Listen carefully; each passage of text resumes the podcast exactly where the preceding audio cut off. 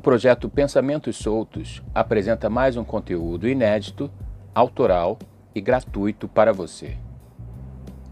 Episódio de hoje: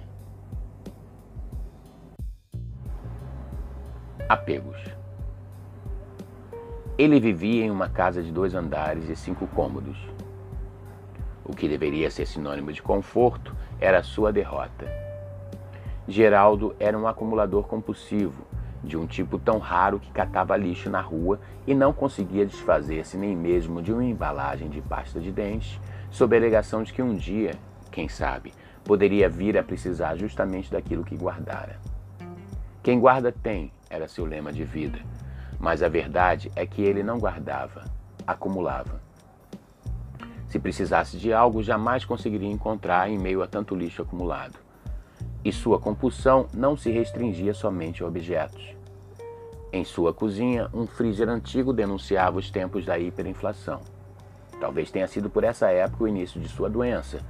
O fato é que ele também guardava ínfimas sobras de refeições diárias, sob a alegação de que era para seu cachorro que morrera há mais de cinco anos.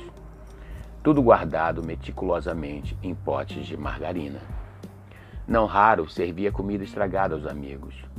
Seu olfato, danificado por anos de chorume, não conseguia mais detectar o cheiro de podre do que quer que fosse. Próximo da morte, ventilou a hipótese de transformar tudo aquilo em um museu em sua homenagem. Porém, nenhum de seus amigos aceitou o desafio de catalogar aquele monte de lixo. Em seu enterro, a filha, decidida a livrar-se de tudo aquilo sem demora, alugara pares de caçambas de entulhos. Aborrecido em espírito, ele tentou reclamar, mas não teve forças para ir muito longe.